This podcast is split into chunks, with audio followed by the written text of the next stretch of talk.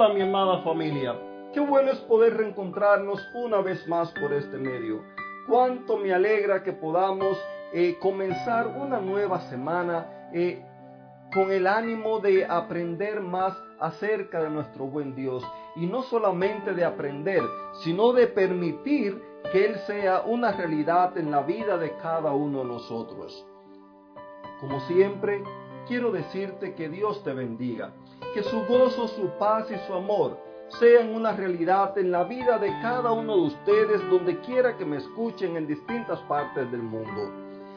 Para nadie es un secreto que las redes sociales se han convertido en el pan del día.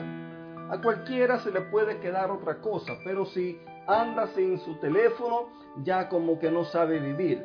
Eh, he escuchado a personas mayores, personas que pasaron prácticamente más de la mitad de su vida sin un eh, teléfono. Eh, los he escuchado decir de que sin el teléfono ya no pueden andar. Si se les queda el teléfono, ya la vida ya como que ya le falta algo, como que ya no es, no es lo mismo. Y es que esto se nos ha convertido tristemente en, una adición, en una dependencia totalmente de Él. Es verdad que es útil en muchas cosas, esto, no se puede negar.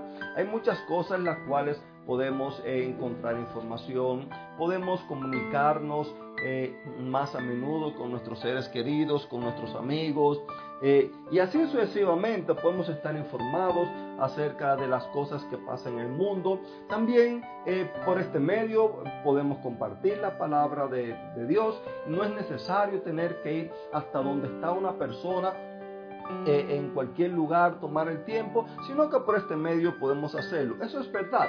Pero una cosa es eso y otra cosa es la adición. La adición que ha llevado a los divorcios. Mira, en, el 2019 se hizo un estudio y, se dice que alrededor de unos 20 millones de divorcios se han tenido que ver con las redes sociales. Eso es, eso es mucho. 20 millones de divorcios en el mundo entero eh, que tengan que ver con las redes sociales. Eh, eso es mucho. Se dice que uno de cada cinco divorcios tiene que ver con Facebook por cosas que se ponen, eh, no sé. Pero lo triste es que esto nos está diciendo de que hay algún problema. Eh, debido a las redes sociales, han habido muchas familias divididas, han habido también amistades rotas y no son pocos los que han perdido la vida o se la han quitado a otra persona por estar conduciendo y a la misma vez estar atendiendo su móvil, su teléfono, eh, estar atendiendo eh, las redes sociales, todas esta serie de cosas. Este fenómeno tan actual ha llegado a ser un objeto de estudio por los psicólogos y sociólogos. ¿Por qué hay personas que lo publican todo en sus redes sociales?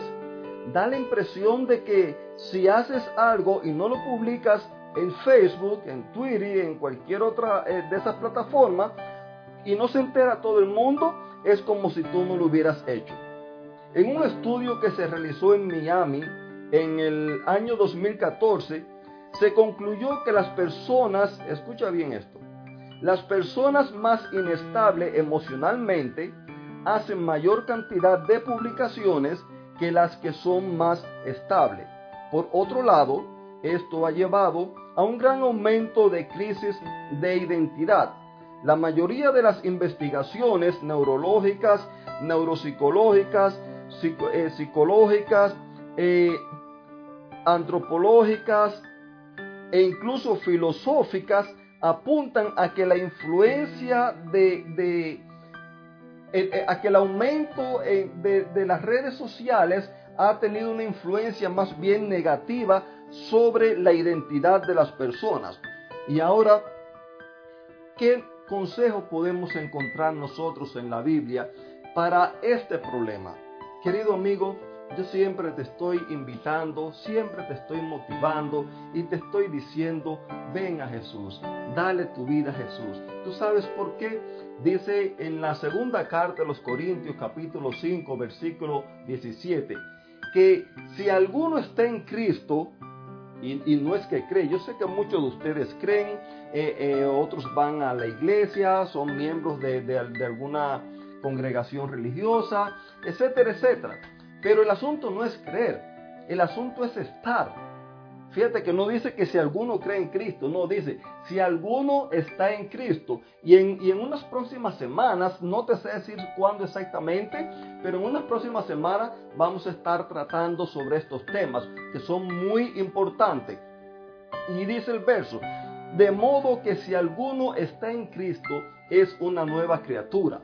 O sea, una vez que tú le das como hemos estudiado anteriormente, una vez que tú le permites a Cristo que Él sea el que dirija tu vida, que, tú permites que Él sea el que, el que te guíe en tomar las decisiones, que tú le das el control, en otras palabras, de tu vida a Él. Entonces Él te va a guiar a hacer las cosas correctas, Él te va a guiar a tomar decisiones sabias, decisiones duraderas, decisiones que, te ayuden y te lleven al, al bienestar tuyo, al bienestar de tu matrimonio, al bienestar de tu familia, al bienestar de la sociedad.